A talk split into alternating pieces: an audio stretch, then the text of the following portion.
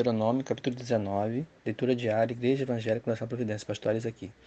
O verso 2 fala assim: Três cidades pararás no meio da tua terra, que te dará o Senhor teu Deus para possuires. Verso 3: Preparar-te-ás o caminho e os limites da tua terra, que te fará possuir o Senhor, o Senhor teu Deus. Dividirás em três, e isso será para que nela se acura todo homicida. Gente, aqui então se coloca né, a necessidade de três cidades de refúgio né, para que as pessoas que cometessem homicídios culposos, ou seja, sem querer, elas pudessem fugir e viver nessas três cidades. E o próprio verso 4 vai dar um exemplo, né? Que caso a pessoa né, ferisse o outro né, na hora do trabalho, por exemplo, né? E sem querer, né? Aquela pessoa viesse a óbito, essa pessoa que matou, para que ela não fosse assassinada por alguém, né? Da família, alguém próximo, uma vingança impensada, é, o Senhor preparou essas três cidades, né? Pediu que eles fizessem isso para proteger a pessoa que, no caso, seria até inocente, ela não teve a intenção. Então aqui a gente vê já a misericórdia do Senhor, né? Diante dessa lei civil, né? Que eles estão recebendo também, como já foi dito, né? E a segunda situação que eu queria destacar é o verso 14: Não mudes os marcos do teu próximo, que os antigos fixaram na tua herança na terra que o Senhor teu Deus te dá para possuíres. Então, assim, o Senhor já está avisando a eles para que eles não fiquem roubando uns aos outros, né? Tomando a terra do outro, né? É, indo além dos limites que o próprio Senhor, né? É, ia separar ali para as tribos.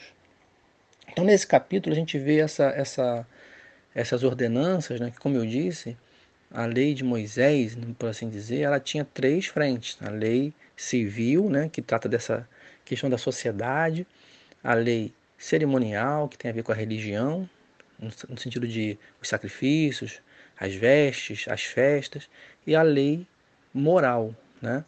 que a gente resume ali nos Dez Mandamentos. Né?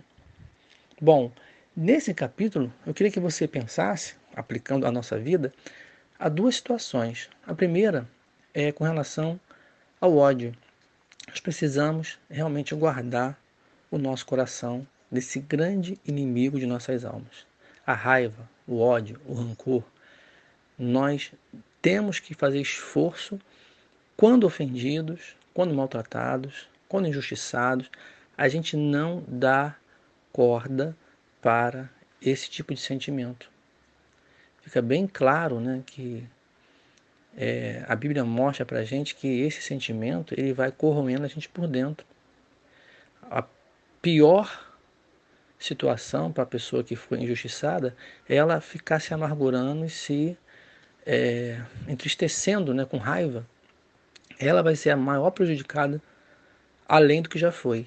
Então, às vezes é difícil? Sim, porque o nosso sentimento, né, é, também atacado pelo pecado, vai tentar nos arrastar para esse tipo de coisa. Mas nós temos que lutar contra isso, pensando em coisas boas, lendo a Bíblia, ouvindo a pregação na palavra do Senhor, ouvindo louvor, né? E derramando a nossa queixa diante do Senhor. Você nasceu de novo, se você tem Jesus. Então há uma nova natureza que te capacita a fazer isso. Segunda coisa, segundo inimigo que a gente pode ver aqui é a ganância. Verso 14 que eu li. Gente, é, Deus alerta eles de eles não quererem o que era do outro. Tem gente que nunca se satisfaz com o que tem. Tem gente que tem muito pouco, mas tem tudo, né? E tem gente que tem tudo, mas parece que não tem nada. Então, assim, não sejamos gananciosos. E aí eu quero só corrigir aqui um pensamento que às vezes eu percebo que as pessoas acham que somente quando a gente deseja algo grande, nós estamos sendo gananciosos. Isso não é verdade. Eu posso desejar algo grande em Deus, né? a minha motivação sendo boa, nada demais. Mas às vezes a gente vê pessoas desejando coisas grandes, né? Por pura vaidade, por pura ganância. Mas é verdade que não é só em coisas grandes que a gente pode ser ganancioso.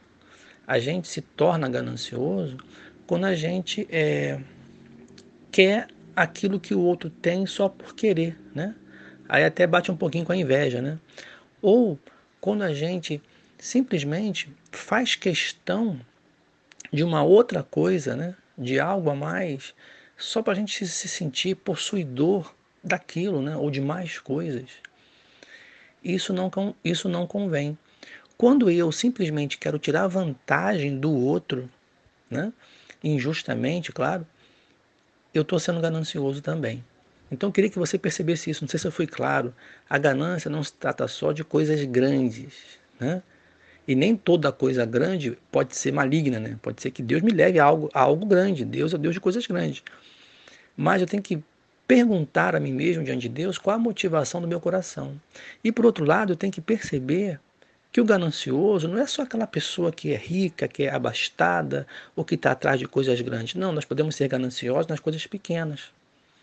Às vezes a pessoa trabalha numa firma, né, simples lá no seu trabalho, ela tem lá uma, as colegas de trabalho, os colegas de trabalho, e a pessoa fica tentando, né, é, subir, desfazendo dos outros. Isso é ganância, também é ganância. Então, repito, ganância não é só em coisas grandes, também em coisas pequenas, né? em coisas que não são nossas, mas a gente quer trazer para a gente. Né? Então, que Deus te abençoe, né? que Deus te fortaleça e que a gente, especialmente, não sejamos gananciosos com relação ao nosso Deus. Tudo Ele nos deu, né? nos deu a vida, nos deu os, os recursos, o trabalho, né? O tempo de vida. Então que a gente use essas coisas para honrá-lo. Amém? Se eu retenho essas coisas, então eu estou sendo ganancioso, egoísta. Que Deus te abençoe e que você fuja, fujamos desses dois inimigos, o ódio, a raiva e a ganância. Deus te abençoe. Que você possa ajudar alguém hoje, né? abrindo mão de algo, em nome de Jesus. Amém.